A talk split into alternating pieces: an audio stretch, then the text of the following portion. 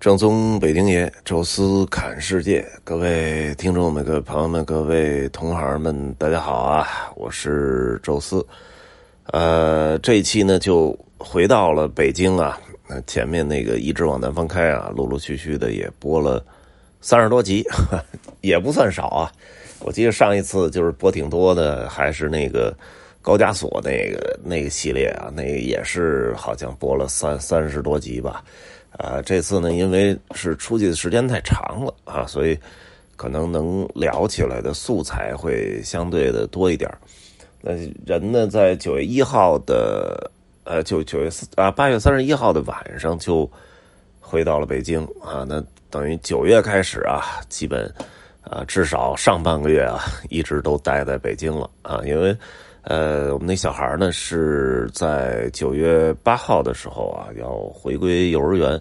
呃，所以呢，提前一周啊，也是在家呢，先观察一下他的身体状态，呃，然后同时呢，也做一些准备啊，恢恢复幼儿园，包括什么被褥啊，什么，包括他的衣服啊，包括一些东西都要啊提前准备好啊，再加上去幼儿园之前啊，在欢乐谷啊，什么野生动物园啊，再玩一玩。所以实际上就是有意识的啊，就是我们在那个呃出去玩的时候，一一接到通知啊，说九月八号恢复幼儿园可以上学了啊，那这时候就就开始策划啊，就预计就是在九月一号前后回到北京啊，所以就回来了啊，回来了呢也闲不住啊，因为现在没别的事儿可干。上半年呢是写书啊，写书写书写烦了啊，那下半年就说，呃，找点什么玩的哈。原来也北京也好，是全国也好啊，都是看的浮萍点水啊。近十年都没怎么非常认真的再看看国内啊。那这次借着这一年吧，应该都会是一个失业的状态啊，所以就。呃，去看看各地吧，包括北京。呃，我们还专门组了一个微信群啊，就叫老年票交流群。哈呃，就是什么叫老年票？就是因为一帮人都买了那个公园年票和那个京津冀京津冀一卡通啊，就是等于很多地儿都不要钱了嘛。然后再加上就是到处都交易货，反正约一约，哎，总会有人去。呃，这就是他们那个群，在我走之后啊，也自己玩了几次，啊，这次正好回来，我能赶上啊，因为是一个比较特殊的一个日子啊。那么，呃，大家应该有印象啊，就在呃九月三号的时候啊，我们搞了一个，全国都有一个纪念仪式啊，就是呃抗战胜利的一个七十五周年哈。呃，怎么从这儿算呢？就是，啊，七十五周年这事儿很好理解啊，一九四五年嘛。呃，天皇呢是八月份啊宣布的这个投降，但是你从宣布投降到最后，就是说所有的这些投降的文件到最后落实签字，这个也是需要时间的啊，因为这投降书怎么写，就是呃，就是停战协定怎么写啊，这个是。呃，双方的，它不像说我念一个中战报告啊，念一个投降书，这个是呃你单方面去说的啊。但是实际上，呃，八月份停火之后啊，那大家要坐下来研究措辞，这个停战协议怎么写啊？最终是在密苏里那个那个航空母舰上啊，最终是签的字嘛。这个是在九月二号啊，所以九月三号基本就是呃。全面达成和平的第一天，啊，所以就这个时候呢，正好到今年的四五年到今年是二零二零年啊，怎么算下来是七十五周年啊？这也算是一个很整的年份吧。二十五、五十、七十五、一百啊，就是这么算的话是，呃，四分之三个世纪了。所以其实 咱们国家还搞了一些这个纪念活动啊，包括咱们那习大大，呃，也是跑到了。宛平城的那个抗日战争纪念馆，啊，专门去献花圈啊什么的。呃，我们这次也是啊，就是实际上是宛平城其实刚开没多久啊。我记得，呃，在七月份的时候，我这到处瞎溜达啊，就走到卢沟桥的时候，卢沟桥是开放的啊，但是宛平城没开放。我记得我在那儿还卢沟桥上还做了一个直播啊，然后就瞎聊啊，然后在那个直播的那个直播间里，然后就说走，呃，那个这个卢沟桥看完了，咱们去宛平城瞧瞧吧。反正就是一个呃城墙围着的那么一个居住区。啊，中间有一个抗日战争纪念馆。我说纪念馆没关，呃，没开，没关系啊。就是我们，呃，走一走这古城啊。结果那个俩门都不让我进去啊，就说绿码什么都没用，说没接到通知啊。就是说，除非你是，呃，居住在里边的人，否则是不让进去啊。所以就当时就没去了啊。后来这个宛平城也开放了，说连看看宛平城啊，然后呢，再就是。呃，看一下这个抗日战争纪念馆，毕竟那一天是一个很重要的日子，啊，也算是赶着这个这个时节吧，就过去了。呃，正好我们一哥们儿啊，就在卢沟桥那儿还做直播啊，他呢是抖音的做直播，啊，反正他四平八稳的，就没有什么特别明明显的、特别鲜明的那种特点啊，在抖音上一直是人人气不旺。这事儿呢，就是。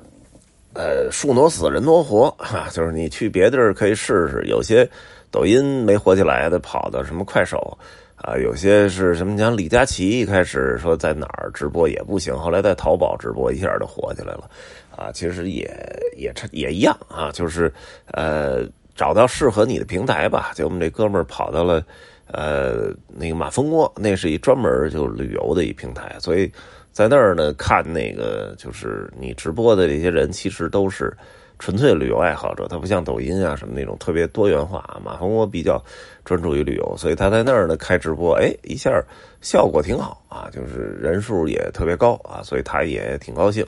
呃，当时是在卢沟桥直播，卢沟桥因为我之前就去过了，就所以就呃没去，在宛平城那个城里等了会儿他啊，吃了个吃点东西，呃。那天呢，确实是上午还戒严挺厉害，我们是下午到的，啊，所以就还好啊。但是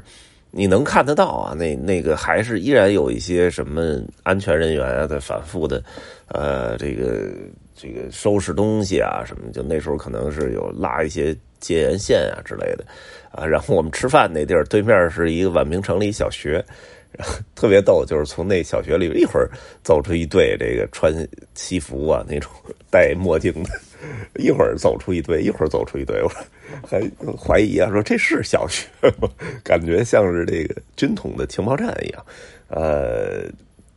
当然啊，那天确实是。呃，很重要的一天啊，就是，然后就不光是我们这些就是跟风过去的普通的游客，还有很多的那种学校啊，好像还有什么单位组织的，有的甚至还拿着国旗。我甚至还看见一对儿这个空姐儿啊，就是大概应该是某某航空公司，看起来好像像是像是东航的吧。呃，反正也也是啊，就是有的可能都刚下飞机还穿制服呢，啊，大概有那么二十多人，也是有组织的啊，过来拿着国旗啊一块进去的，呃，所以以至于就到了那那天的那个门口啊，就是排成了大队啊，那挺吓人的，因为之前就他们说就基本就没人来，一天可能来个三五十人就了不地了，但是那天因为日子特殊嘛，就很多人都过去，呃，这里边。我我真没什么印象，我来过啊。我觉得要来也是那个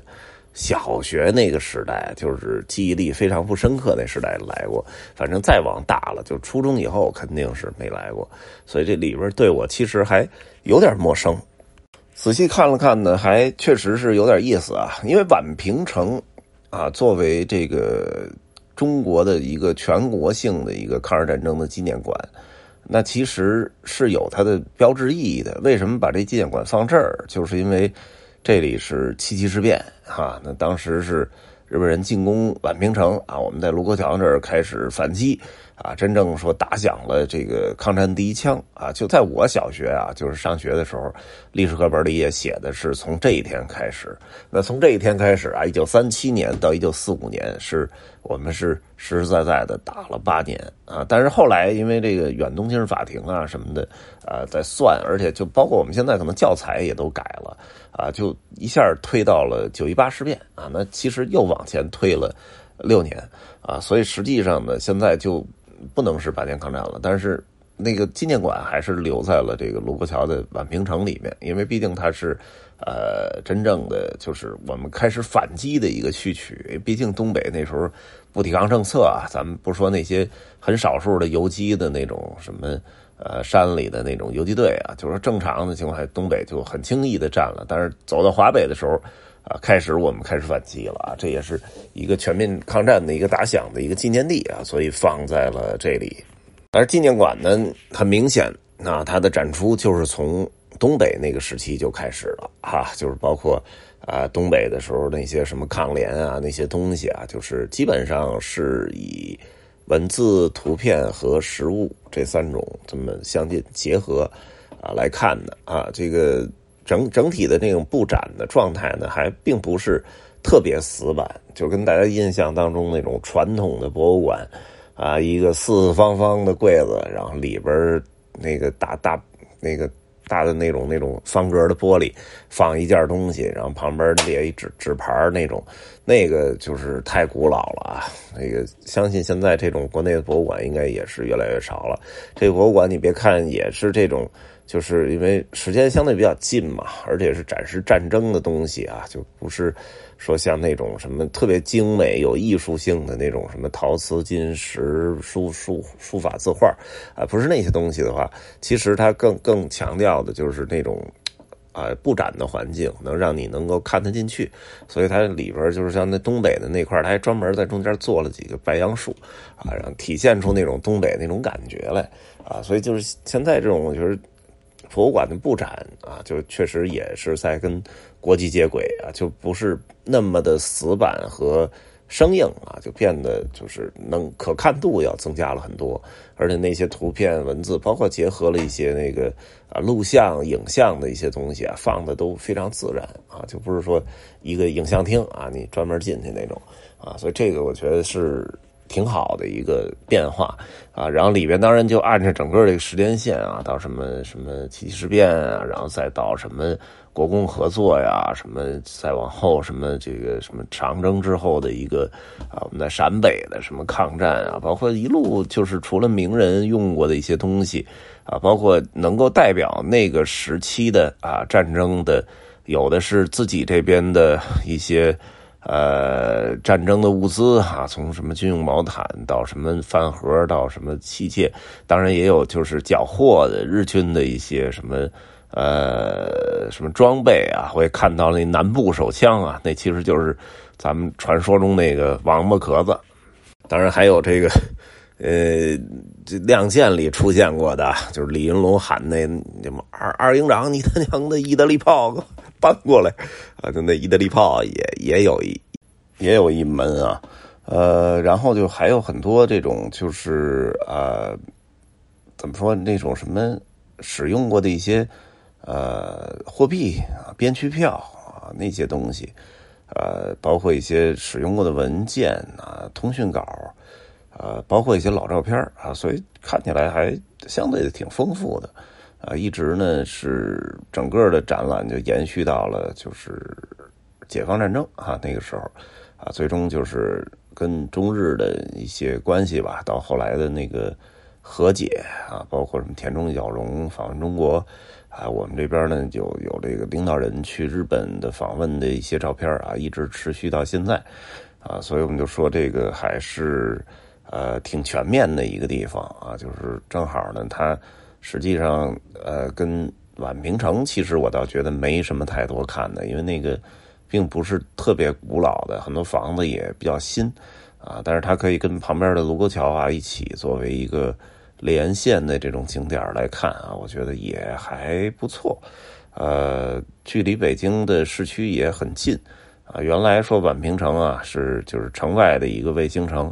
啊，但是现在基本就跟。整个城市都连为一体了啊！因为，呃，京港澳高速的那个收费口杜家坎还在这个卢沟桥外边一点呢啊，等于你还没开到杜家坎的时候，就有一个出口，出去就一拐弯就是那个呃卢沟桥。我们家在就是西南三环这位置啊，从我们家开卢沟桥，如果你不是在那个就是上下班那种特别拥挤的那种交通状况下的话，可能就只需要。呃十五到二十分钟啊就可以到啊，所以现在其实很方便啊，大家也有空可以去看看啊。那这一期呢，就跟大家稍微说说啊，就是在刚回来的时候去到的宛平城啊和抗日战争纪念馆，后面呢其实还去了一些其他地方啊，到时候。啊，后面啊，再跟大家详细再聊啊。这一期就说到这儿吧，感谢大家的收听，下期见。